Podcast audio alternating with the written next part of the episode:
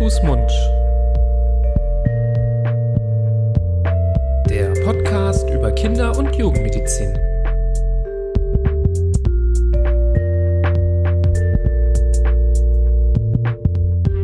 So, ihr Lieben, herzlich willkommen zu einer neuen Folge Hand, Fuß, Mund. Hallo Florian. Herzlich willkommen, lieber Nibras. Wie geht es dir? Danke, das ist nett, dass du mich mal herzlich willkommst. Äh, das finde ich sehr schön. Ist normalerweise läuft das hier immer anders ab. Aber heute ist ein besonderer Tag. Heute gibt es eine besondere Folge. Deswegen darf es auch mal was Besonderes sein, Florian. Ja, richtig. Abenteuerlich sind wir heute schon unterwegs. Ja, auf jeden Fall. Und du bist mir wieder zugeschaltet. Äh, mein Gott, diese Corona-Pandemie immer zugeschaltet sein momentan. Aber das liegt nicht daran, wir sind ja auf der Arbeit eng verbandelt. Äh, nee, du, du musst heute Schicht schieben zu Hause. Und äh, genau. Äh, deswegen haben wir dich aus äh, der Ferne zugeschaltet. Und ja, wir sind nicht alleine, wir zwei. Wir haben heute ein interessantes Thema und eine interessante äh, Interviewgästin. Und wenn ihr beim Anklicken der Folge es gesehen habt, wir haben uns überlegt, ja, der Titel heißt ähm, Klimaschutz ist Kinderschutz. Und ähm, die Folge erscheint auch ähm, heute am 19. März für euch. Das ist der Tag des globalen Klimastreiks. Passt also terminlich ziemlich gut. Und wir wollen mal überlegen, gemeinsam mit unserer Gästin, ähm, was bedeutet eigentlich Klimaschutz für Kindergesundheit und welche Einflüsse hat das auf die Kindergesundheit von Kindern hier in unseren Breitengraden, jetzt zum Beispiel in Deutschland, aber auch in anderen Teilen der Welt. Ja, und dafür haben wir eingeladen Clara Meyer. Hallo Clara. Hi, schön, dass ich da bin. Schön, Hallo, dass du Clara. da bist. Das freut uns total. Ähm, dass ich da sein kann. ja, Das ist wirklich ähm, ganz toll, dass du Zeit für uns gefunden hast für dieses Thema. Wieso haben wir dich eingeladen? Du bist äh, sehr, sehr aktiv bei Fridays for Future. Du bist auch die Pressesprecherin von Fridays for Future, richtig? Genau, ich bin Clara, ich bin 19, ich bin eine der Pressesprechenden von Fridays for Future. Wir sind eine ziemlich große Bewegung, da gibt es nicht nur einen Menschen, sondern ganz viele. Lebe in Berlin und arbeite als pflegerische Hilfskraft auf einer Covid-Intensivstation. Oh, wow alle Hände voll zu tun äh, ja. in den aktuellen Zeiten. Äh, Hut ab, das ist ähm, sehr beachtlich, meiner Meinung nach, äh, in Zeiten wie diesen da direkt an vorderster Stelle ähm, sich der Krankheit zu stellen. Nicht schlecht. Hast du dich schon, warst du schon infiziert? Warst du schon krank? Oder nee, hast du dich schützen können und ist das bis jetzt an dir vorbeigegangen? Ich bin ziemlich schnell geimpft worden. Also ich habe meine Impfung am 4. Januar schon bekommen. Und ja. seitdem fühle ich mich wesentlich sicherer. Und meine Eltern arbeiten auch beide im gesundheitlichen Feld und haben sich auch schon impfen lassen, zumindest meine Mama. Und deswegen habe ich mich da relativ schnell einigermaßen sicher gefühlt, da zu arbeiten. Mhm. Super. Ja, das ist schön, dass das so gut geklappt hat, ähm, dass du da schon geimpft wurdest. Aber Covid-Intensivstation, äh, naja, das gibt es einen Ort, wo man noch dringlicher geimpft werden muss als dort? Wahrscheinlich nicht. Das ist ja dann mehr an der Front geht gar nicht. Deswegen äh, sehr gut, dass du da so früh dran gekommen bist.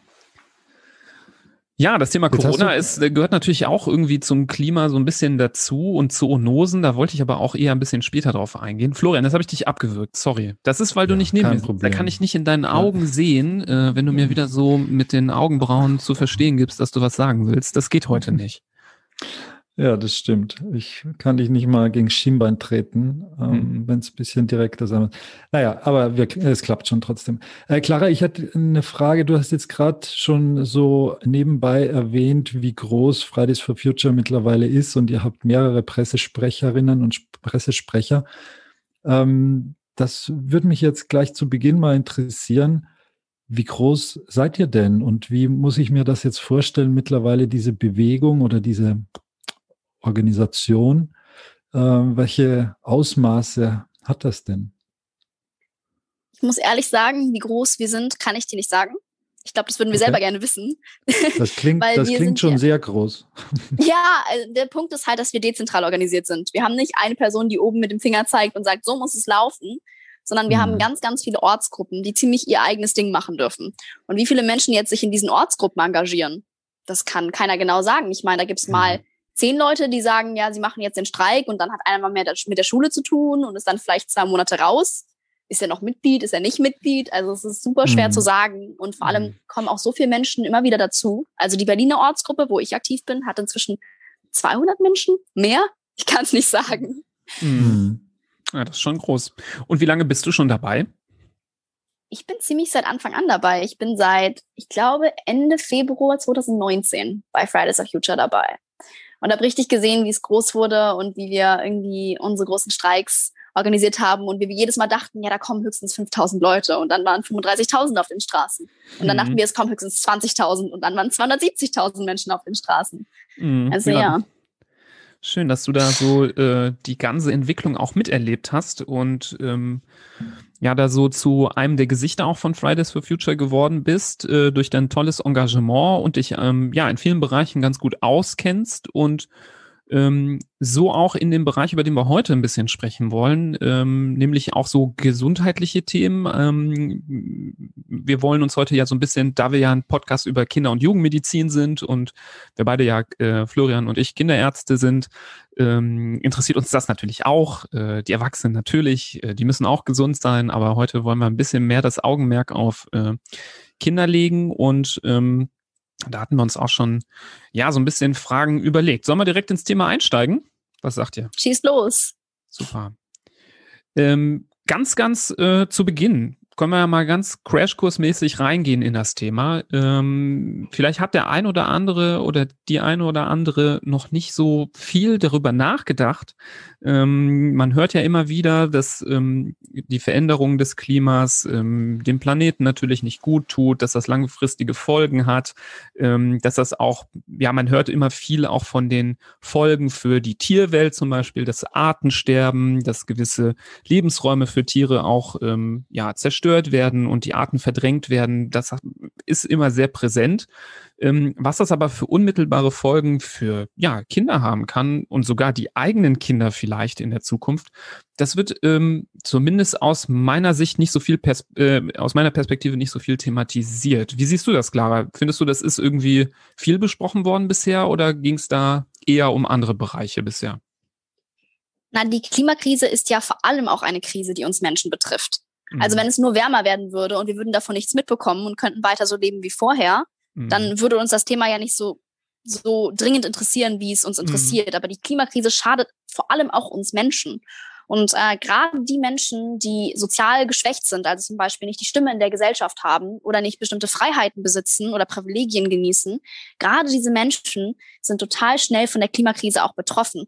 Und gerade Kinder, die kein Stimmrecht haben und die häufig auch keine Stimme in den Medien und generell in der Gesellschaft haben, können natürlich dann schnell ausgelassen werden. Das ist ein Problem und deswegen müssen wir das auf jeden Fall besprechen. Mhm. Vielleicht fangen wir direkt mal an mit den Folgen, ähm, die ja diese Klimakrise für Kinder hier in Deutschland oder hier in Mitteleuropa oder hier den, sagen wir mal, den europäischen Breitengraden hat. Was ähm, sind so aus deiner Sicht und was hat, haben schon so Studien gezeigt, gesundheitliche Probleme für Kinder hier in Deutschland durch die Veränderung des Klimas, durch die Luftverschmutzung zum Beispiel? Ähm, kennst, du da, kennst du da ein paar Beispiele?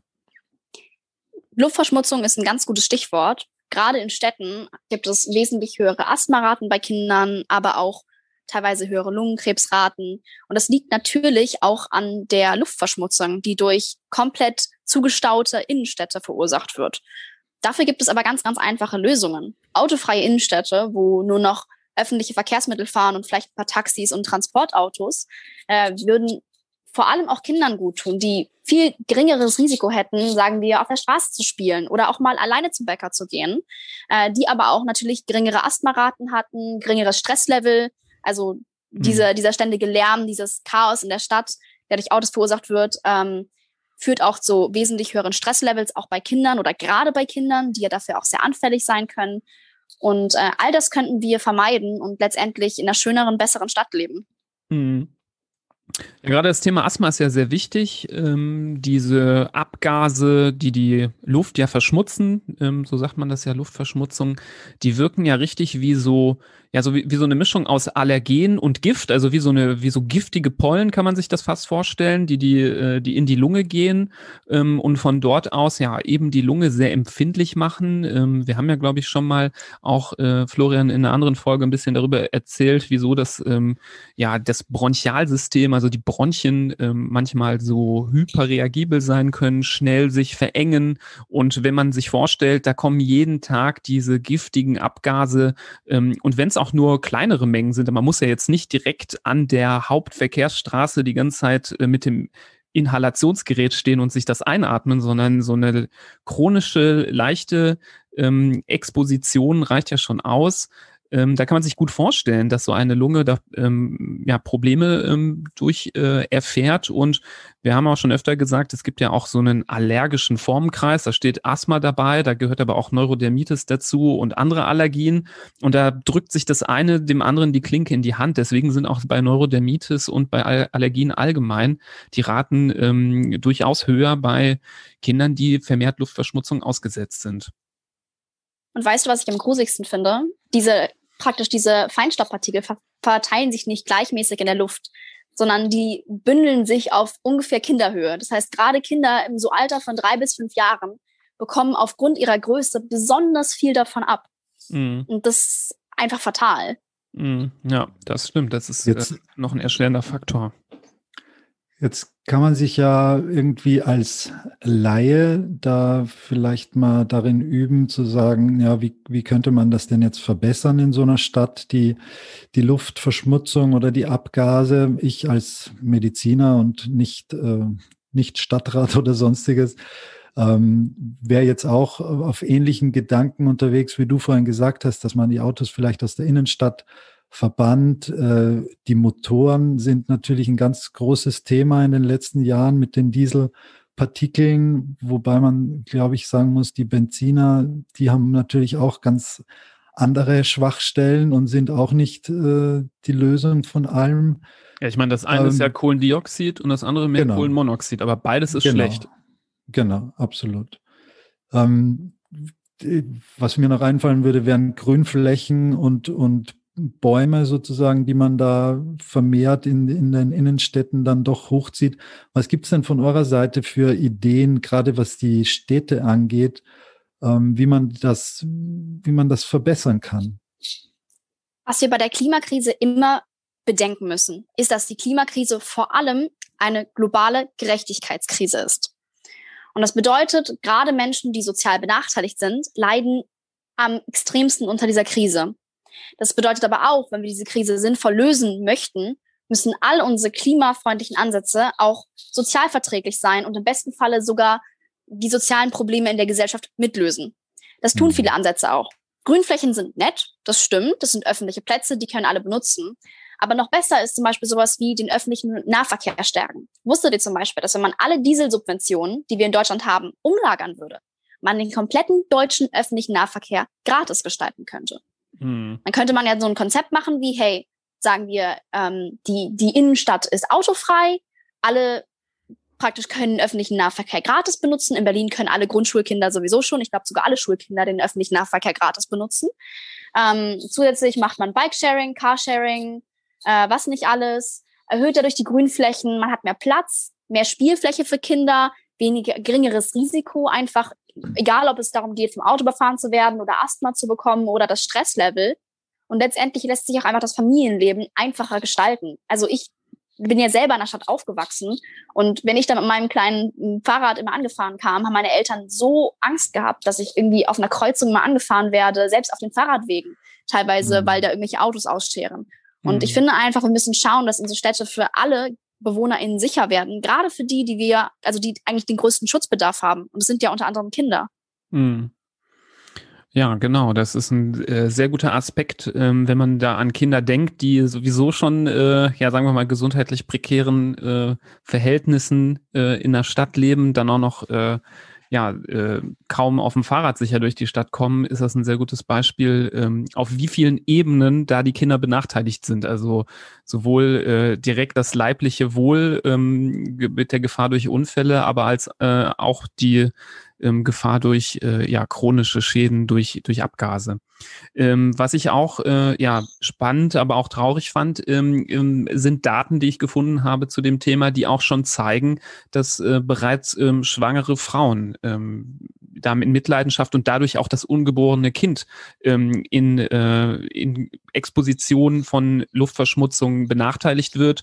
Ähm, denn man hat beweisen können, dass bei vermehrter Luftverschmutzung Kinder ähm, im Mutterleib eher kleiner wachsen, schlechter wachsen, teilweise zu früh zur Welt kommen. Ähm, Frühgeburtlichkeit wird dadurch gefördert. Also es fängt ganz, ganz früh schon an mit dieser Schädigung durch die ähm, ja, Probleme in, in Städten, aber auch in Gebieten, wo zum Beispiel sehr viel Industrie ist und sehr viel Luftverschmutzung äh, stattfindet.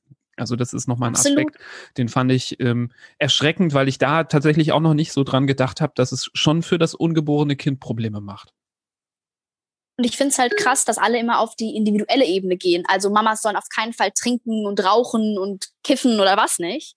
Und alle zeigen immer mit dem Zeigefinger auf die Mamas und es sind ja auch alles sehr, sehr gute Tipps.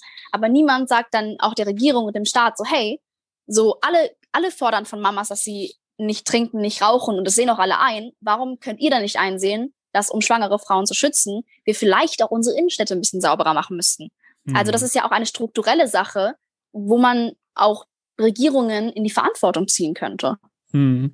Ja, voll und ganz. Wir, wir, wohnen ja in Deutschland und in Mitteleuropa in einer relativ gemäßigten Klimazone, ohne jetzt die großen, äh, ohne den großen Extremen ausgesetzt zu sein. Ähm, und man muss schon, das ist sicherlich auch das Problem an dem Ganzen, man muss äh, wahrscheinlich, wenn man ein äh, bisschen indolent und schmerzbefreit ist, schon ganz genau hinschauen, wenn man den Klimawandel dann auch äh, mitbekommen will und also man muss ihn auch mitbekommen wollen. Man kann ihn wahrscheinlich auch noch so ein bisschen wegleugnen, das machen ja auch viele, ähm, die dann sagen, na, so schlimm ist gar nicht und die, früher war es auch schon warm im Sommer oder sonst irgendwie. Das, es verschiebt sich alles, die Temperaturen steigen und wir haben sicherlich schon ein anderes Klima als noch vor 10, 20 Jahren oder noch mehr.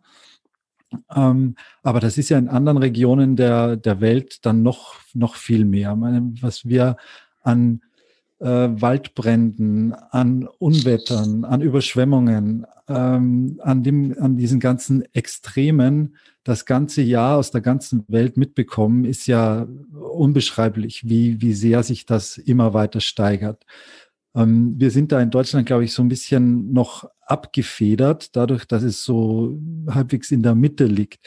Dennoch gibt es ja schon viele Dinge, die sich auch für uns merkbar oder fast unbemerkt äh, geändert haben.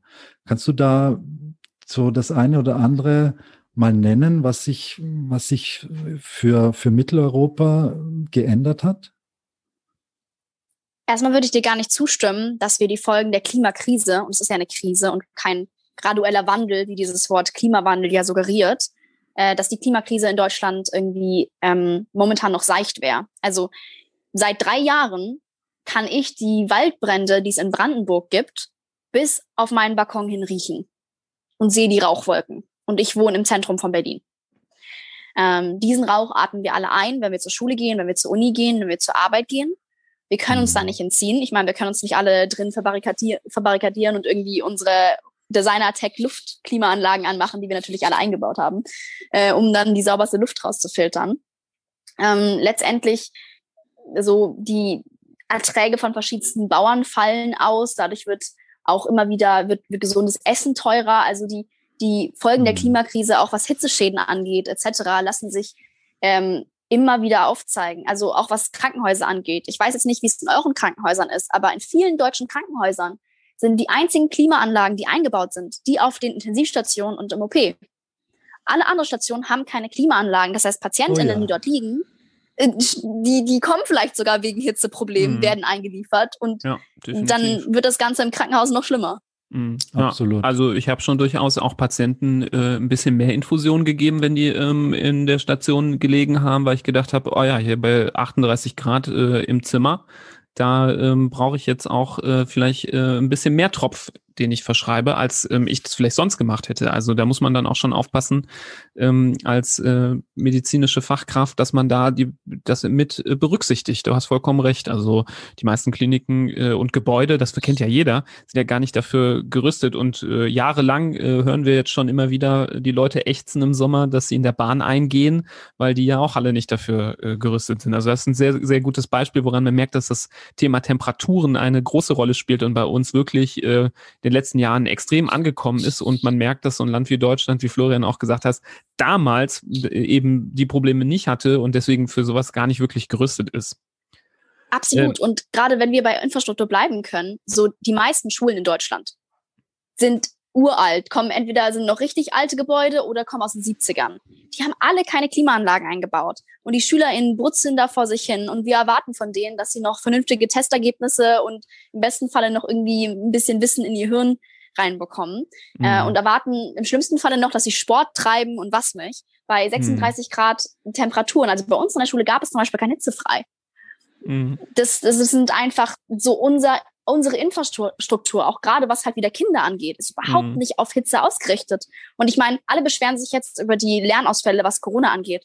Aber es kann mir doch keiner sagen, dass bei 36 Grad, äh, bei 20, 36 Grad Tagen im, im, im Jahr äh, die SchülerInnen an diesen Tagen noch irgendwas vom Unterricht mitnehmen. Mhm. Ja, das ist natürlich noch, noch mal eine ganz andere ähm, äh, Kiste, weil wir dann natürlich auch noch mal das Problem ansprechen, dass es äh, ungerecht ist ähm, zum, zum Thema soziale Entwicklung und Bildung. Ähm, da hast du vollkommen recht. Ähm, aber allein dieses Thema ist noch mal eine eigene Folge wert.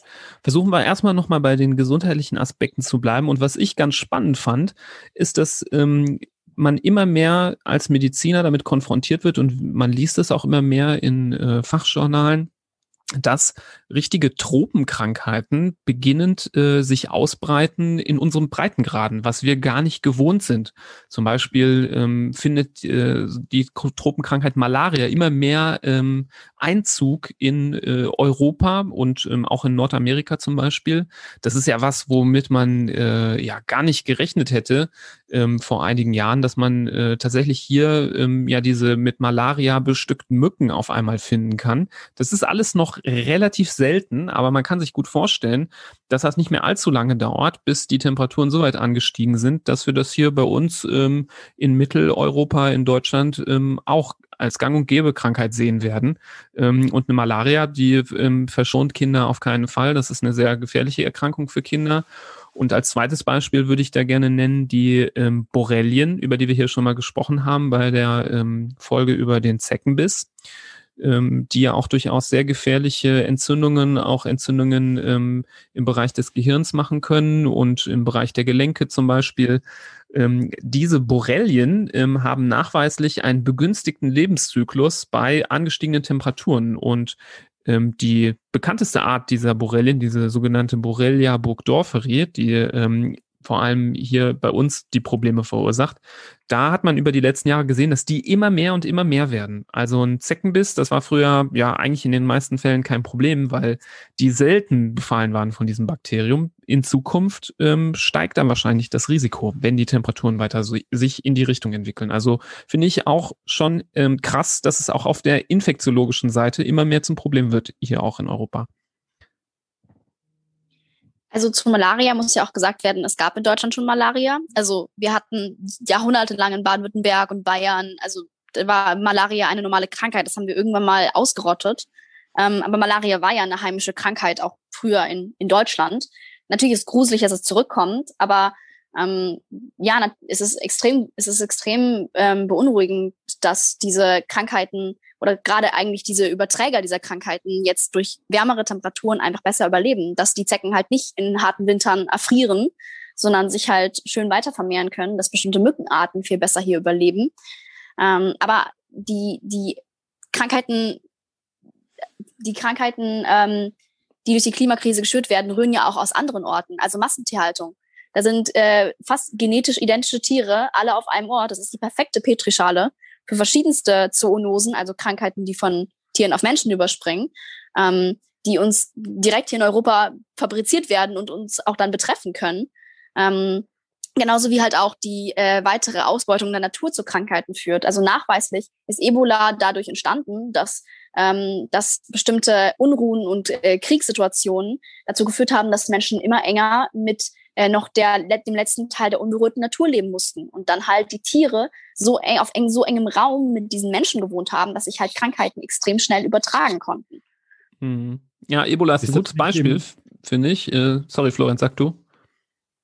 Ja, ähm, ist das nicht ein viel wichtigeres Thema als jetzt zum Beispiel die, also ich sage nicht, dass das andere unwichtig ist, ganz und gar nicht natürlich, aber jetzt, wenn man die, die Abgase in der Innenstadt hernimmt mm, und die Luftverschmutzung, ist, ist das nicht vom Stellenwert was ganz anderes als jetzt zum Beispiel die, die Tierhaltung weltweit, wie da die, die Schweine, die Rinder, die Hühner in Massen, in unvorstellbaren Massen gehalten werden, geschlachtet werden. Ich meine, von dem, von dem äh, Tierleid äh, gar nicht das ist natürlich, steht natürlich sowieso über allem, aber dann auch die, das Ausnutzen der Natur, der, der Regionen und auch der Tiere. Ist das nicht für den, für die Klimakrise, wie du es sehr schön genannt hast, hat das nicht viel mehr Effekt darauf als jetzt die Abgasbelastung in Berlin? Natürlich weißt, ist Tierhaltung. Weißt du, wie ich meine? Dass, also es ist beides äh, im wahrsten Sinne des Wortes katastrophal und, und äh, das eine ist nicht äh, unwichtiger als das andere, aber ist das Ausmaß ähm, des Schadens, der angerichtet wird, nicht durch zum Beispiel diese die Tierhaltung und die Zerstörung der Lebensräume dadurch nochmal noch mal dramatischer? Also die Frage, die ich mir stellen würde, ist, warum müssen wir diese Einordnung treffen? Weil es ist uns durchaus möglich, beide Probleme anzugehen. Mhm. Ähm, und gerade wenn wir jetzt äh, auf, auf Kapazitäten von einzelnen Landkreisen schauen, äh, können die vielleicht wenig an der globalen Tierhaltung was ändern. Und auch Tierschutzgesetz ist eigentlich Bundessache. Und wenn der Bund da nichts tut, dann ist das dann ist das halt schade. Aber gerade an einer Mobilitätswende kann jeder Landkreis was ändern, kann sagen, hey, wir machen Carsharing, wir machen hier irgendwie autofreie Innenstädte, wir machen dies oder das. Und ich würde mich halt fragen, dieses Ranking machen, wenn wir durchaus beides an ganz unterschiedlichen Fronten bekämpfen können. Absolut. Unterschiedliche Fronten, unterschiedliche Hebel, die man ansetzen kann und muss. Klar, da, da äh, bin ich ganz, ganz deiner Meinung. Das soll nicht, wir sollen uns nicht auf eins konzentrieren und das andere ja. dafür vernachlässigen. Das macht es natürlich nicht, nicht aber besser. Aber ich, ich muss dir recht geben, äh, Florian, dass, ähm, ja, sagen wir mal, in der gesellschaftlichen Wahrnehmung ist ja häufig so ist, dass, ähm, also das äh, ist jetzt vielleicht eine fiese Behauptung, aber man hat na, natürlich oft den Eindruck, ähm, dass sich äh, selten auf mehrere Probleme gleichzeitig konzentriert werden kann, sondern häufig eins äh, irgendwie in den Vordergrund rückt, was man ja, finde ich, auch sehr stark sieht an der aktuellen Situation durch die Corona-Pandemie, es äh, gibt ja keinen, der jetzt nicht, mit, nicht mehr äh, sagt, das Thema geht ihm tierisch auf den Keks, weil es eigentlich omnipräsent ist und äh, alles andere ähm, großflächig verdrängt hat aus den Medien. Ähm, deswegen kommt man vielleicht auf die Idee, so als Verteidigung dieses Gedankenganges, ähm, da irgendwie das zu klassifizieren. Aber klar, du hast recht, das muss man natürlich äh, nicht in ein Ranking packen und das dann so äh, stufenweise abarbeiten, sondern man kann an mehreren Fronten was verbessern. Dennoch finde ich jetzt diesen Aspekt noch äh, spannend. Ähm, du hast Ebola genannt. Wir sind mitten in so einer Pandemie, von der momentan zum Glück Kinder ähm, weitestgehend ähm, verschont bleiben, in dem Sinne, dass sie ähm, in den allermeisten Fällen, wenn sie infiziert werden, nicht schwer krank werden im Vergleich zu alten Menschen. Bei Ebola, wo du es genannt hast, ist es häufig andersherum. Da sind gerade die kleinen und jungen ähm, Kinder, vor allem so in den ersten zwei Lebensjahren, äh, ganz besonders gefährdet.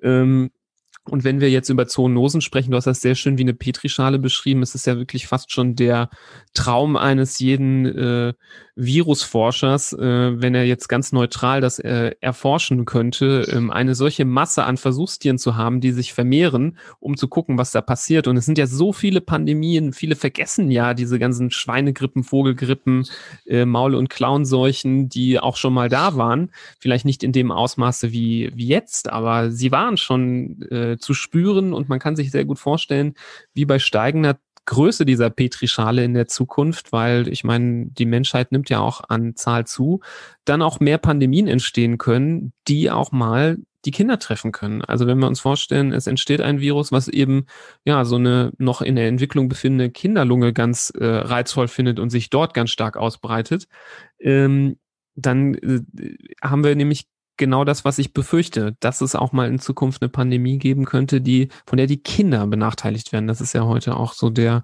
der Aspekt, der, der mir dann Sorgen macht. Und gerade wenn wir jetzt mal bei Ebola etc. bleiben, also Schmierinfektionen oder generell Infektionen, auch äh, Durchfallerkrankungen, da sind natürlich Kinder super anfällig. Und äh, während Erwachsene sich vielleicht noch irgendwie zurückhalten können und wenige Hände schütteln können und so weiter, sind Kinder ja, also die stecken sich ihre Finger in den Mund und, und was nicht alles. Du kannst einen, einen Zweijährigen nicht verklickern, dass er nicht alles anfassen soll und ähm, nicht danach sein Gesicht anfassen soll. Und gerade Durchfallerkrankungen, also Ebola ist relativ nachweislich dadurch halt entstanden, dass ein kleiner Junge unter einem Baum gespielt hat, wo äh, Fledermäuse genistet haben und sich da angesteckt hat. Und äh, immer wieder gibt es durch Massentierhaltung in, in verschiedensten gerade westlichen Ländern, wo ja diese Massentierhaltung sehr extrem stattfindet, äh, Rückrufe von irgendwelchen Fertig-Burger-Patties und Fertig-Chicken-Nuggets, weil äh, da E. coli drin ist. Und wenn du die dann nicht komplett durchbrätst, dann hat dein Kind das. Und da gibt's immer wieder Fälle, wo gerade Kinder dann sich halt mit ähm, den E. coli-Bakterien infizieren und dann total mhm. schlimme Verläufe bis hin zu, zum Tod haben, weil sie einfach extrem anfällig dafür sind. Genau. Das Thema kombiniert natürlich auch mit dem Thema Antibiotikaresistenzen äh, Resistenzen durch Massentierhaltung. Ähm, wir hören das ja immer wieder in den Medien, dass äh, die Tiere extrem viele Antibiotika zugefüttert bekommen, dass da große Mengen, äh, mehr als die Hälfte der Proben in regelmäßigen Tests auffällig sind für multiresistente Keime. Deswegen natürlich immer wieder die ähm, Empfehlungen, äh, solche Produkte, wenn man sie denn noch immer noch konsumieren möchte, ähm, enorm gut äh, zu äh, kochen und zu braten, damit das Risiko sinkt. Ähm, aber es zeigt, wie gefährlich das ist und ja, multiresistente Keime, das ist ja schon lange kein Thema mehr, was äh, ähm, ja, sagen wir mal, nur ärmere Länder betrifft oder nur in der Zukunft stattfindet. Das ist heute hier total relevant und betrifft auch Kinder. Ähm, Florian und ich, wir kennen das aus der Klinik, dass ähm, die multiresistenten Keime dort ein sehr, sehr wichtiges Thema sind. Und unser Konsumverhalten, ähm, was da vor allem tierische Produkte angeht, das fördert das natürlich extrem. Also auch das ist für ähm, sowohl Klima als auch die Kindergesundheit ein ähm, echt großes Problem. Was mich halt irgendwie frustriert, hm, sorry. Nee, nee, sprich, sprich, sprich, sprich. Was mich halt irgendwie frustriert ist, wir haben uns zum Glück als Gesellschaft irgendwie darauf eingelassen und sind damit gemütlich geworden, dass durch total tolle Medizin die Kindersterblichkeit extrem gering ist. Das ist ja eine unglaubliche Errungenschaft. Ähm, dadurch habe ich aber auch das Gefühl, ist der Fokus von Kindergesundheit immer weiter weggedriftet.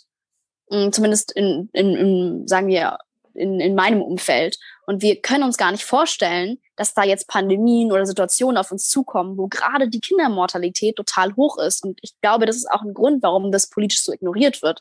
Weil einfach sich alle so darauf ausruhen, ja, wir haben ja total tolles Gesundheitssystem und Kindern geht's gut und Kinder sterben nicht mehr im Kind, also im Kindesalter. Ähm, und ich, das ist, ich glaube, da müssen wir echt drauf achten, dass dieses Thema Klar. mehr Aufmerksamkeit findet. Total. Ich meine, Ebola, ich meine, das, das, das in Anführungsstrichen Gute für die, für die Welt war ja, dass es in einem Bereich entstanden ist, in einem, in einer ärmeren Region, wo nicht so viel Transit, äh, Wechsel von äh, oder Reisen von äh, Bevölkerungsgruppen oder internationalen Flughäfen stattfindet.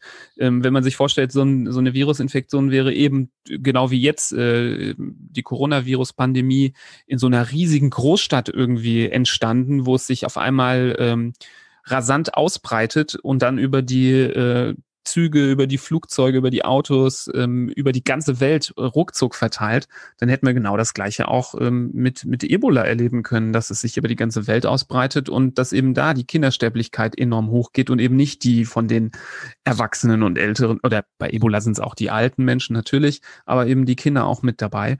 Also das ist ja fast schon eine Zufallssache oder Glückssache. Und ähm, wenn man es jetzt einfach alles so weitermacht, dann ähm, ja, ist das ein richtiges Spiel mit dem Feuer und man verlässt sich so richtig auf, äh, auf das Glück, was wir nicht haben werden, weil mit der Zeit ähm, steigen die Wahrscheinlichkeiten und ähm, man wird es auch fast schon ausrechnen können, wie viele Pandemien es in der Zukunft geben wird, in welchen Abständen.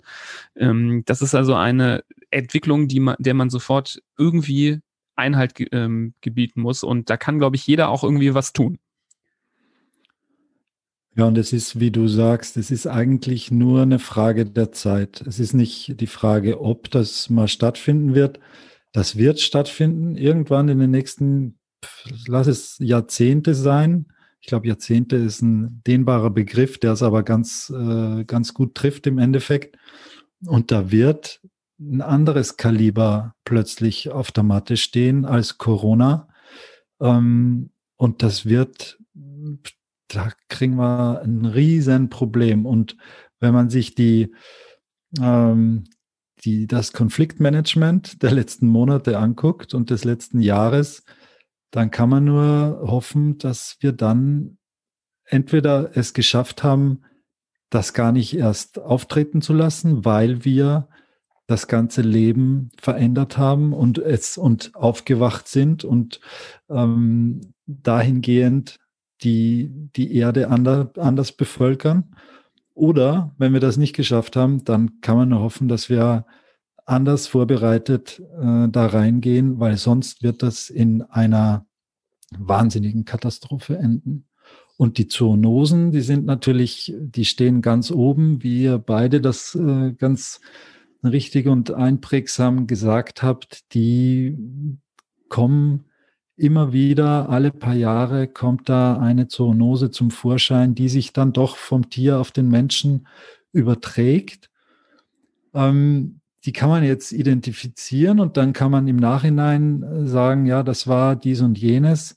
Clara, was gibt es denn für Möglichkeiten, vielleicht das Auftreten dieser Zoonosen, die Wahrscheinlichkeit zu verringern oder zu sagen, ähm, welche, welche Möglichkeiten haben wir, um, um die, das, das Steigern bis hin zu einem richtigen Killer äh, vielleicht zu verhindern?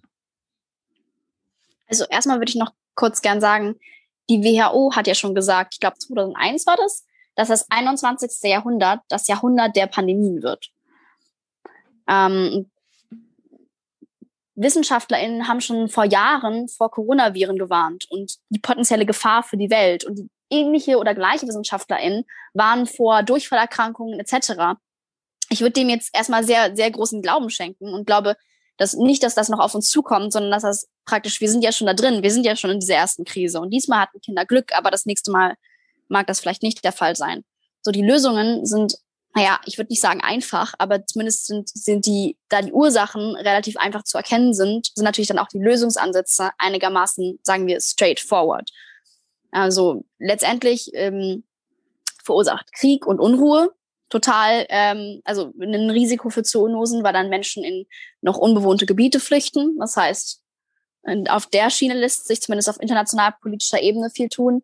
Massentierhaltung ist ein ganz, ganz großer Faktor, den wir auch schon häufiger jetzt genannt haben. Da lässt sich natürlich auch total viel tun.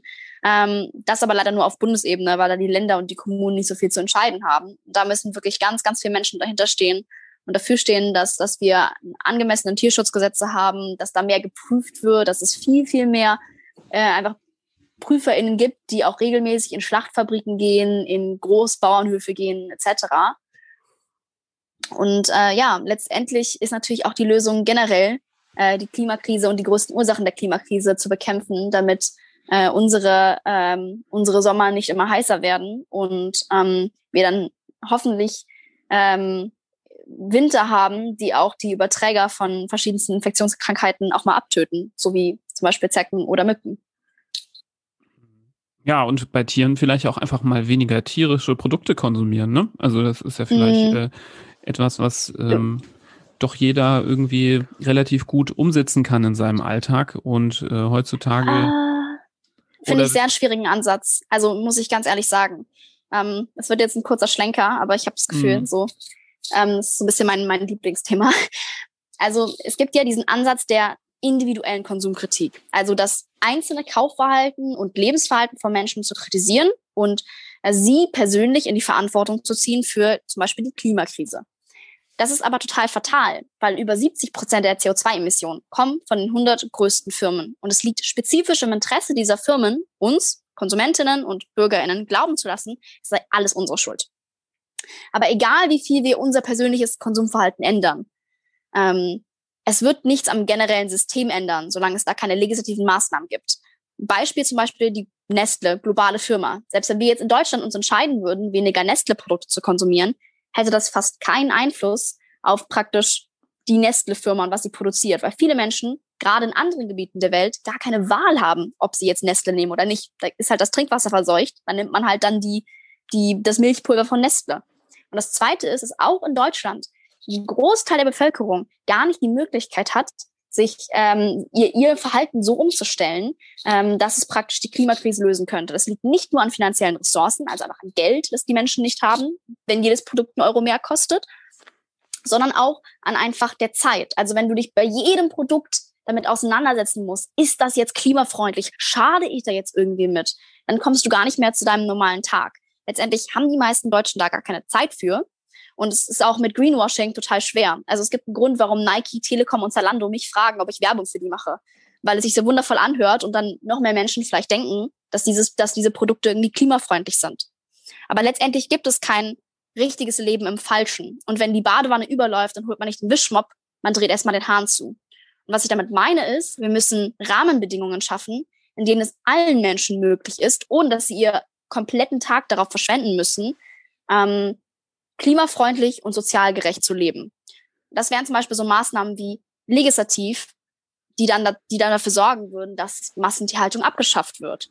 Oder zum Beispiel, dass Supermärkte bestimmte Dinge einfach nicht mehr so verkaufen dürfen, nicht mehr so anbieten dürfen. Damit nicht jeder im Supermarkt zehn Minuten vor jedem Produkt stehen muss und schauen muss, öh, kann ich das jetzt gerade kaufen oder nicht, sondern einfach einkaufen gehen kann, weil es schon übernommen wurde. Mhm.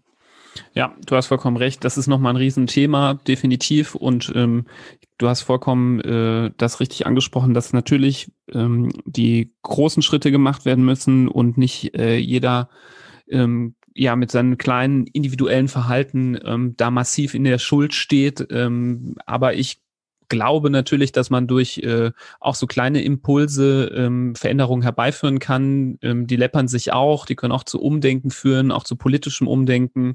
Und ähm, aber da sind wir, glaube ich, jetzt nochmal bei einem komplett anderen Thema angekommen. Man merkt, wie interessant das alles ist und äh, wie vielschichtig und wir können das alles gar nicht so ähm, eingrenzen. Deswegen versuche ich euch jetzt wieder zurückzuziehen. Ich würde gerne einen, einen Satz noch dazu sagen, Nibras. Raus. Ich finde das wirklich bemerkenswert, was Clara jetzt gerade gesagt hat. Und ich finde es einen ganz interessanten Gedanken, den ich, muss ich ehrlich zugeben, so noch nicht hatte. Der aber natürlich die, hm, das Konzept des Individuellen auf eine ganz andere Ebene leitet. Weil wenn ich nicht mehr das Gefühl habe, ich kann die Welt nur dadurch verbessern, indem ich kein Fleisch mehr esse, weil äh, nur wenn alle kein Fleisch mehr essen, dann hört diese, diese Fleischindustrie auf zu existieren. So ist es ja gar nicht. Und das ist, das ist wirklich, finde ich wirklich bemerkenswert. Natürlich sei es jedem freigestellt, kein Fleisch mehr zu essen. Ich esse genau aus dem Grund seit einigen Jahren kein Fleisch mehr, weil ich nicht mehr Teil dieser Industrie sein möchte und da nicht mehr guten Gewissens äh, mir mein Steak runterschlingen konnte, wenn ich auf der anderen Seite weiß, was dazu geführt hat. Ähm, aber wenn ich, wenn uns bewusst ist, dass der Ansatzpunkt wo ganz woanders sein muss, nämlich nicht im, in der einzelnen Person, sondern viel weiter drüber und auf ganz anderer Ebene, dann kann sich die Kritik natürlich auch auf einer ganz anderen Ebene entladen und, und kann dort angebracht werden weil dann nicht mehr der Einzelne beschuldigt wird, der da mitspielt, sondern das System sozusagen, das ihn ja trotzdem vielleicht auch dazu zwingt, äh, ein Teil davon zu sein, das muss geändert werden. Klar. Und nicht der Einzelne, der, der dann noch immer bei Aldi oder vielleicht nicht bei Aldi, aber bei irgendeiner anderen, äh, bei irgendeinem anderen Discounter das Billigfleisch äh, konsumiert, ja, weil er sich nichts anderes leisten natürlich, kann. Natürlich, natürlich. Und diese Individualismus-Schuld, die wird ja auch voll instrumentalisiert äh, von Konzernen. Eben das, was Clara sagte, dass das genutzt wird, um dir wieder eben per Greenwashing Sachen zu verkaufen. Also es wird ja ausgenutzt, ja. dass dir gesagt wird, ah ja, du bist ja auch irgendwie schuld, aber mach doch mal was dagegen. Wir haben hier genau das richtige Produkt für dich. Ähm, äh, greif doch zu und ähm, am Ende äh, pass, meint man es gut und ähm, hilft dem gleichen Konzern dann doch weiter, der auf der anderen Seite eigentlich der äh, mit äh, eher Schuldigere ist. Ähm, aber wie gesagt, ich glaube, äh, wir driften ein bisschen zu viel viel noch vom Thema Kindergesundheit ab, deswegen will ich euch wieder ein bisschen zurückreißen, ähm, nämlich auf einen Bereich, äh, den, den ich auch wichtig finde. Denn mir persönlich liegen nicht nur die Kinder äh, hier in Deutschland am Herzen, sondern alle Kinder. Und ähm, ich würde gerne nochmal das beleuchten, was denn die Klimakrise für Kinder auch in im ärmeren, ärmeren Ländern, in südlicheren Ländern, in äquatornahen Ländern, ähm, gerade wenn man jetzt so an äh, Afrika oder an ähm, Südamerika oder auch im Bereich Asiens denkt. Ähm, Clara, Fridays for Future beschäftigt sich wahrscheinlich auch mit solchen Themen. Was bedeutet das für Kinder aus solchen Regionen? Wie werden die in Mitleidenschaft gezogen durch die Klimakrise?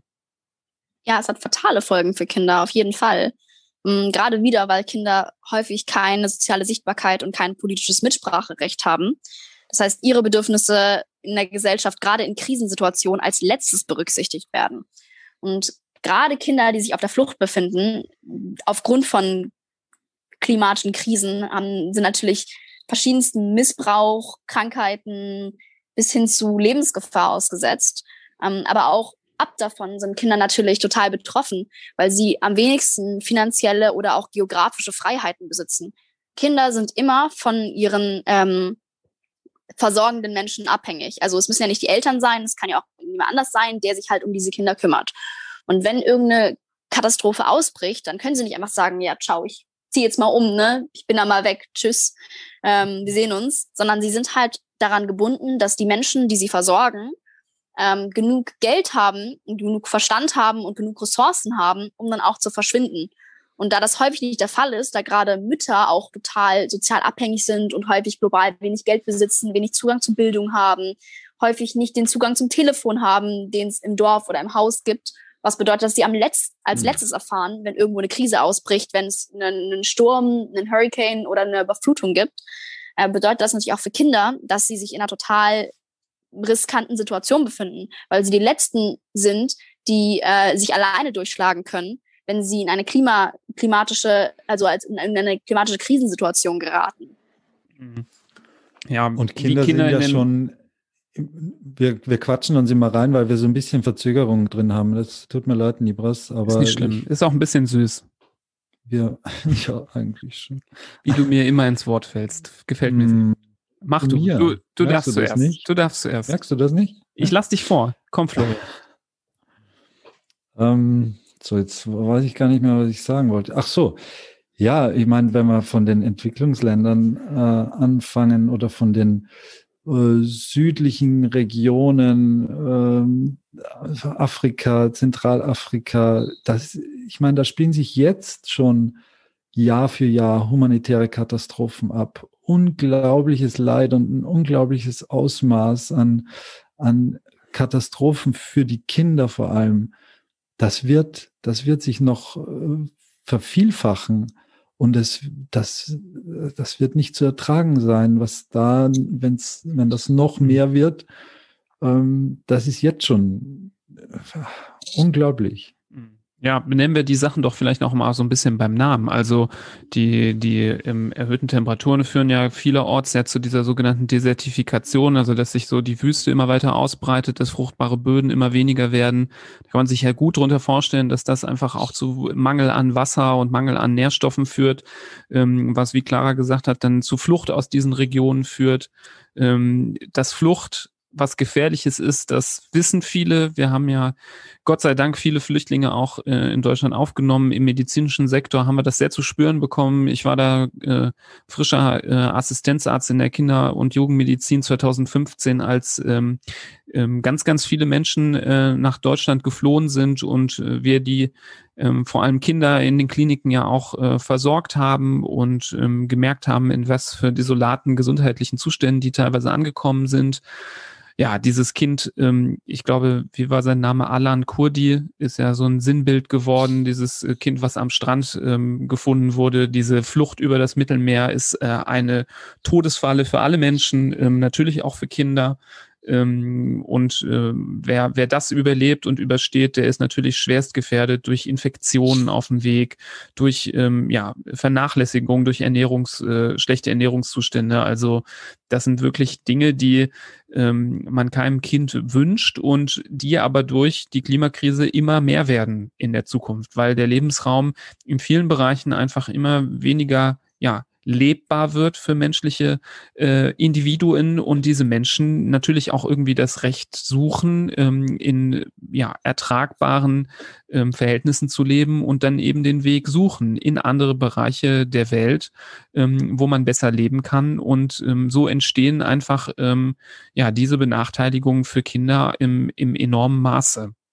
Was nochmal interessant ist, auch ähm, wollte ich nochmal darauf eingehen, wir in Deutschland sind wir ja gewohnt, dass eine Durchfallerkrankung ja was relativ harmloses ist, wo man äh, gut helfen kann. In Deutschland äh, kommt es ja ganz selten dazu, äh, spätestens seitdem man gegen Rotaviren auch impft, dass ähm, Kinder da ähm, schwerst krank werden durch einen Durchfallerreger.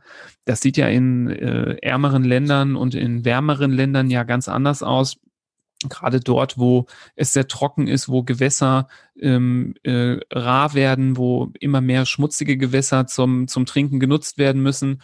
Oder auch da, wo ähm, ja so Regenwasser ganz selten äh, ist und aufgefangen werden muss und la äh, lange in irgendwelchen Tonnen steht, da breiten sich Durchfallerreger extremst aus. Und ähm, wir haben es ja auch gehört in unserer Folge mit, ähm, mit ähm, dem äh, Kollegen vom ähm, Ärzte ohne Grenzen, wie extrem gefährlich solche Durchfallerreger sind. Ähm, und das ist einer der häufigsten Todesursachen für Kinder in diesen Bereichen. Und auch das fördern wir durch unseren Umgang mit der Umwelt, durch die ähm, Förderung dieser Klimakrise und die Erwärmung ähm, ja, dieser Region. Ich würde noch mal kurz gern anmerken, dass ja die Klimakrise nicht nur zu heißeren Sommern führt, sondern generell zu extremeren Wetterphänomenen. Gerade im globalen Norden kann es dazu auch durch verschiedenste ähm, klimatische Phänomene, die ich jetzt nicht erklären muss, auch zu sehr, sehr kaltem Wetter durch die Klimakrise kommen, wie wir auch diesen Winter mitbekommen haben. Und das kann auch dazu führen, dass einfach auch Menschen erfrieren, gerade kleine Körper mit praktisch einfach, einfach praktisch weniger Masse und dadurch einfach die, die schneller Wärme verlieren. Und in, ich weiß nicht, ob euch der Fall in Großbritannien ob, ob ich der, der euch untergekommen ist, von dem Kind, das in diesen paar Wochen, wo es richtig, richtig kalt war, in, in globalen Norden, das ähm, erfroren ist, weil sie keine Heizung hatten. Mhm. Und auch solche Sachen müssen wir mit, ja, das war ein Kind mhm. in Großbritannien, mhm. das halt, es gab keine Heizung und das Kind ist halt über Nacht erfroren. Mhm. Und auch solche Dinge sind ja Teil der Klimakrise, extreme Wetterphänomene. Und generell sind Kinder einfach diejenigen, die einfach durch ihre Konstitution von Hitze, von von Kälte, aber auch von Überschwemmungen, wenn sie nicht schwimmen können, etc., einfach viel extremer betroffen sind. Mhm. Ja, ist gut, dass du darauf hinweist, dass es nicht nur um die Höhe der Temperatur geht, sondern auch um die ähm, extremen Schwankungen, die auch möglich sind ähm, in verschiedenen Bereichen und ähm, dass auch in, in nördlicheren Gefilden ähm, das Problem äh, ja auch angekommen ist. Und wenn ich so Sachen höre, dass Kinder irgendwie äh, hier in Europa erfrieren aufgrund von extremen Wetterbedingungen und äh, wir merken das ja immer wieder, dass auch die extrem kalten Temperaturen ähm, relevant sind, ähm, hast du recht, das muss man auch, äh, auch beleuchten, definitiv. Also die Dunkelziffer der Menschen in Deutschland, die ohne äh, zuverlässige Heizung leben, einfach weil sie sich nicht leisten können, ist relativ hoch. Und natürlich sind da auch viele Haushalte dabei, die Kinder haben das bedenken wir irgendwie nie. Alle denken immer nur an diese Hitzeextreme, aber dass die Klimakrise mhm. Kälteextreme verursacht, für die wir auch nicht gewappnet sind in Deutschland oder generell global, darauf kommen die wenigsten. Und mhm. dann leiden natürlich auch wieder die Schwächsten der Bevölkerung drunter. Ja, und ähm, das sind so mh, hm, Schlagworte und so, die, die, das hört man ja immer wieder aus den Medien. Ähm, und das, das wird ja auch manchmal inflationär dann auch verwendet. Aber wenn man sich das wirklich vorstellt, worüber wir hier sprechen, dass Kinder ertrinken, verhungern, erfrieren, das sind, das sind Schicksale, da kann man, das, das ist unerträglich meiner Meinung nach. Und ich, ich finde es unerträglich, äh, sich das vorzustellen, wie, wie schlimm ein Kind zugrunde geht und verstirbt, weil es, weil ihm zu kalt ist oder weil, oder ertrinkt oder verhungert. Das ist, das muss sich jeder, der hier zuhört, jetzt einmal vergegenwärtigen, was das für dieses, für dieses Kind bedeutet und wie das, wie das in den letzten Minuten und Momenten, wie das sein muss. Und das, das muss man mit allem, was man kann, verhindern, indem man das, worüber wir heute sprechen, angeht, nicht mehr wegschweigt und sich wegdrückt und äh, ja, ist gar nicht so schlimm, dass man darf da die Augen nicht mehr davor verschließen und muss gemeinsam und da seid ihr ja die Vorreiter und das beste Beispiel dafür, wie man Dinge in Bewegung setzt, wie man Menschenmassen in Bewegung setzt, wie man Ideen in Bewegung setzt, damit, damit das aufhört oder so äh, minimiert werden kann, wie es nur irgendwie geht. Mhm. Ja, vielleicht können wir an der Stelle auch so ein bisschen mal den Kreis schließen. Wir hatten ja auch den anfangs die Folge ja auch eingeleitet und gesagt, ähm, wieso, oder wir haben sie ja vielleicht so ein bisschen provokativ auch ge genannt, Klimaschutz ist äh, Kinderschutz und vielleicht dreht man das Ganze mal um. Ähm, kann man jetzt äh, auch mal zurückschließen, ist es denn nicht, wenn ich auf das Klima äh, ja, sagen wir mal, nichts gebe und das mich alles nicht interessiert und nicht darauf achte, ist das nicht auch irgendwie eine Art der Vernachlässigung der Kinder? Wir sind ja hier immer ähm, um den Kinderschutz bemüht, haben auch einige Folgen zum Kinderschutz auch schon aufgenommen. Da ging es natürlich mehr auch um Gewalt an Kindern und wir hören immer aus den, äh, die Resonanz ist gut und viele äh, sagen, toll, dass ihr das Thema ansprecht und vielen liegt das sehr am Herzen, dass Kinder geschützt werden. Ähm, aber ich habe immer das Gefühl, beim Klima ist die Verknüpfung noch nicht so richtig da. Wie findest du das, Clara? Ist das, ist es so, dass ähm, wer auf Klima nicht achtet, auch Kinder vernachlässigt? Ja, ich glaube, das habe ich ganz am Anfang auch schon erwähnt. Es ist eine fundamentale der Aufgabe der Bundesregierung, generell aller Regierungen und Menschen mit, mit äh, Machtverantwortung und legislativer Verantwortung für uns alle, äh, gerade auch Kinder zu schützen, äh, ihre Gesundheit, ihr Überleben. Und wenn sie das vernachlässigen, unter anderem vielleicht auch, weil Kinder keine Lobby haben, weil Kinder keine Stimme haben, äh, dann ist das fatal und das ist mit keiner, mit keiner Begründung zu rechtfertigen. Und alle Menschen, die sich für Kindeswohl einsetzen, müssen auch intensiver auf die Klimakrise achten. Mhm. Ja, das finde ich ist ein sehr gutes Statement, ein sehr guter Appell. Das ist nämlich genau die Quintessenz dieser Folge, die wir hier vermitteln wollten. Was uns einfach sehr wichtig ist, ähm, dass man das mit äh, berücksichtigt und eben auch über den Tellerrand hinausschaut und ja, über sein eigenes Kind oder die Peer Group hinausschaut, ähm, die ja auch betroffen ist, aber vielleicht nicht in dem Ausmaße, dass man es tagtäglich zu Gesicht bekommt, ähm, auch an andere äh, Bevölkerungsgruppen und Kindern auf der ganzen Welt ähm, äh, mitdenkt. Vielleicht kommen wir mal zu den Punkten, wenn man sich jetzt angesprochen fühlt und denkt, ah, ich möchte gerne was tun, das ist tatsächlich unerträglich, was können wir machen, was können wir bewegen? Was hast du denn für Tipps für ja, Eltern oder andere Menschen, die eng mit Kindern zusammen äh, arbeiten oder sie betreuen in ihrem Job oder auf welchem Weg auch immer? Was kann man alles tun, um ja eben doch äh, was in Bewegung zu setzen, so wie ihr das vielleicht auch macht. Das Wichtigste ist, sein Engagement nicht äh, am Stimmzettel zu lassen. Also egal, welche Partei Mensch momentan in Deutschland wählt, keine ähm, verfolgt wirklich stringente Klimaziele und hat was wirklich unterstützenswertes und Tolles geplant, meiner Meinung nach.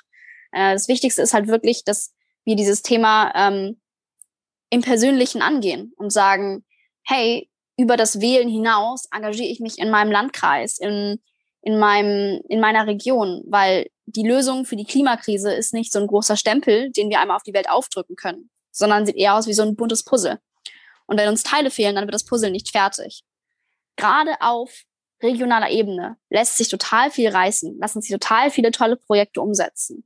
Ob es um Feinstaubbelastung geht, ob es um Wieder geht, ob es um neue Planung der Infrastruktur geht, die ähm, Klimaanlagen etc. mit, mit berücksichtigen, ob es generell um einfach ein politisches Engagement für Klimaschutz ähm, geht. Es lässt sich überall was tun, es lässt sich fast in jedem Beruf was tun und es ist total wichtig, sich immer wieder im Kopf zu behalten, die Klimakrise ist eine globale Gerechtigkeitskrise. Das müssen wir angehen und äh, das an so vielen Stellen wie möglich. Mhm. Ja, und das Schöne ist ja, dass sich immer mehr ähm, auch Gruppen parallel zum Beispiel zu Fridays for Future entwickeln, die auf verschiedenen Ebenen versuchen, Sachen umzusetzen. Also ich kenne zum Beispiel aus dem medizinischen Bereich gibt es ja auch die Health for Future zum Beispiel, die ähm, Leute aus dem medizinischen Bereich irgendwie versucht zusammenzubringen und da Dinge zu verändern, eben auch an Krankenhäusern ähm, oder in, in Altenheimen, ähm, da Dinge zu verändern, ähm, was da auf den Teller kommt zum Beispiel oder aber auch wie, wie du richtig gesagt hast, wie die Einrichtungen gestaltet sind, dass da auch ähm, für alte Menschen, die unter Hitze sehr stark leiden, dass auch die Klimaanlagen da sind zum Beispiel. Und so gibt es in verschiedenen Bereichen Gruppierungen, die sich bilden, wo man sich äh, engagieren kann und ähm, da auch in kleinerem Bereich schon sehr, sehr schnell sehr aktiv werden kann. Das ist ein super, super Hinweis. Und ja, eben, dass es nicht nur mit der Stimme beim, äh, bei der Bundestagswahl erledigt ist, ähm, auch wenn es natürlich äh, Sinn macht, sich damit zu beschäftigen und zu gucken, was man da ankreuzt, ähm, aber dass das nicht das Einzige ist, was man, ähm, was man da ähm, unternehmen kann. Sehr gut. Und auch gerade wenn, ja, nee, schon wieder verzögert. Sprich hier nur fertig. Lass dich nicht stören. Tut mir leid. Verzögerten ein, ich wollte nur sagen, Einwürfen. kein Mensch ja, ist verpflichtet, sich in irgendwelchen Gruppen zu engagieren. Also du kannst auch ganz einfach im Privaten, ohne jetzt zu Fridays for Future zu kommen, so gern wir alle aufnehmen, äh, dich engagieren als Lehrerin, als Ärztin, einfach Bildungsarbeit leisten, in deinem Unternehmen oder in, an deinem Arbeitsplatz Dinge umstrukturieren und einfach mit den Nachbarn, mit der Familie, mit den Freunden über das Thema reden, weiterbilden und anderen Menschen zeigen, wie wichtig dieses Thema für uns alle ist. Wenn du zwei Wünsche frei hättest an die Politik vor der kommenden Wahl, welche wären dir da am wichtigsten?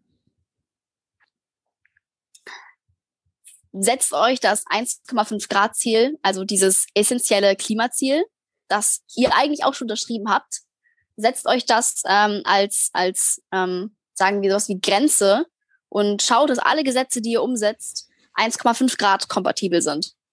Das ist eigentlich auch schon die einzige, die ich habe. Nee, wobei, hm. die zweite wäre dann, schaut, dass alle eure Klimagesetze sozial gerecht sind, weil Klimaschutz geht nicht ohne soziale Gerechtigkeit. Hm. Diese, äh, diese 1,5 Grad, kannst du das vielleicht noch erklären, was da schon äh, unterschrieben ist und was aber alles andere als in trockenen Tüchern ist?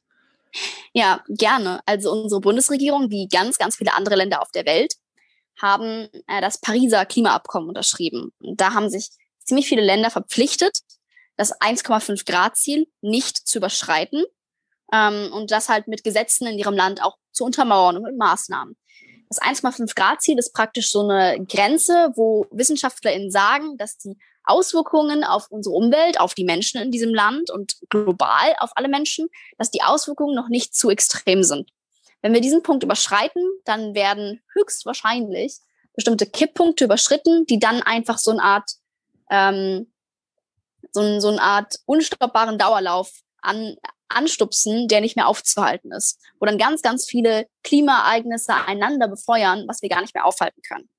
Bei 1,5 Grad sagen aber die meisten WissenschaftlerInnen so, das ist die Obergrenze, wo wir uns relativ sicher sind, dass noch nicht so extreme Auswirkungen auf Mensch und Umwelt, wenn auch schlimme Auswirkungen, aber nicht so extreme Auswirkungen passieren werden.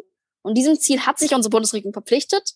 Ich würde sagen, es ist ein bisschen peinlich, dass wir auf die Straße gehen müssen und dafür demonstrieren müssen, dass sie es auch einhalten. Hm. Ja, und es wird, glaube ich, schwer genug, das einzuhalten, oder? Wenn's, wenn das so weitergeht.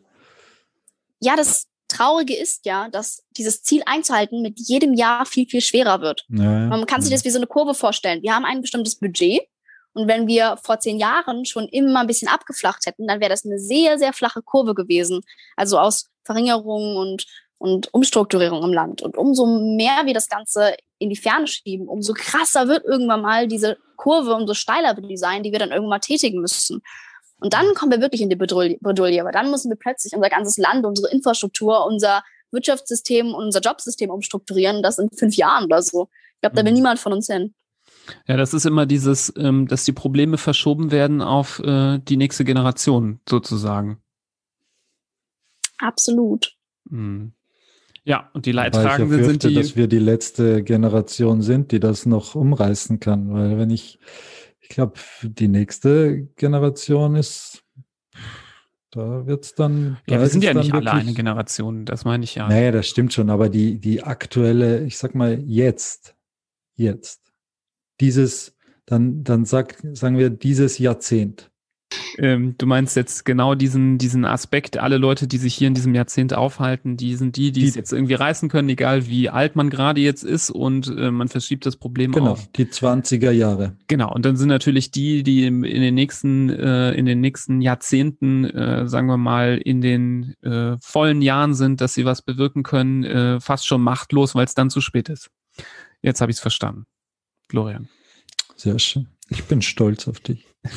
danke, danke. Das ist sehr nett von dir. Ich bin auch stolz auf uns, dass wir heute dieses Thema besprochen haben, was ja echt schwierig ist, in eine Folge irgendwie zu packen. Äh, da gibt es ganze Bücher und äh, Kongresse und was weiß ich alles zu. Wir haben es heute irgendwie überflogen. Ähm, Sinn und Zweck ist aber hier nicht das ganze Thema voll und ganz ähm, abzubilden und bis ins letzte Detail zu besprechen. Dem, dem werden wir nicht gerecht mit nur einer Folge. Wir wollen hier ja Ideen vermitteln, Impulse setzen, was äh, ja vielleicht nochmal einen Denkanreiz geben, der vielleicht bisher noch nicht entstanden ist. Ähm, Gerade so auf dieser Ebene der, der Verknüpfung der Kinder- und Jugendmedizin mit dem Thema ähm, äh, Klimaschutz. Ähm, das ist irgendwie wichtig, finde ich, dass man das auch nochmal verbindet. Und ähm, ich weiß gar nicht, ob es unter den Kinderärzten da eine, eine Bewegung gibt, ähm, ob groß oder klein, die sich da irgendwie stark macht. Vielleicht sollten wir mal was äh, auf den Weg bringen, lieber Florian.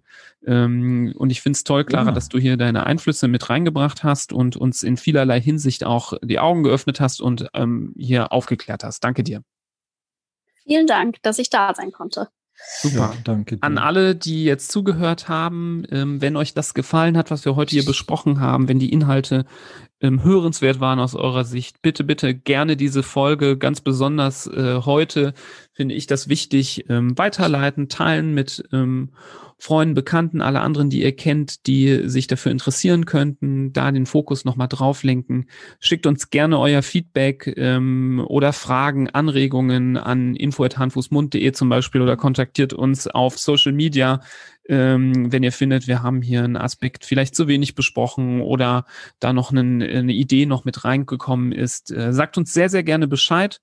Und ansonsten, ja, beim nächsten Mal wird es wahrscheinlich wieder etwas äh, kindermedizinischer. Ähm, mal schauen, was uns da erwartet. Ansonsten, falls ihr heute zuhört, äh, im, im Rahmen dieser tollen Bewegung weltweit, ähm, die versucht aufmerksam zu machen, ähm, erhebt auch die Stimme, auch gerade für die Kinder, die eben ja leider oft keine richtige Stimme haben da draußen. Da sind wir ähm, Erwachsene, die ähm, da die Verantwortung auch mittragen, ähm, finde ich absolut in der Bringschuld. Und das sollten wir ähm, nicht nur heute natürlich, ähm, jeden Tag ähm, ganz, ganz besonders äh, tun. Gut. Ja, vielen Dank nochmal, Clara, dass du hier warst. Äh, Fand es sehr, sehr interessant und sehr, wie Nibras schon es genannt hat, sehr augenöffnend auch. Ich hoffe für viele andere auch und ist ein unglaublich wichtiges Thema. Wahrscheinlich äh, betrifft kein anderes unserer bisherigen Themen die Gesundheit so vieler Kinder wie das heutige. Ja, gebe ich dir recht, Florian. Ähm, und in dem Sinne wünsche ich euch allen äh, eine gesunde Zeit, bleibt gesund, ähm, vor allem ja, im Hinblick auf die Kids. Und Clara, danke dir nochmal und äh, ja, einen schönen Tag euch noch. Macht's gut. Bis nächstes Mal. Tschüss. Auf Wiedersehen. Tschüss.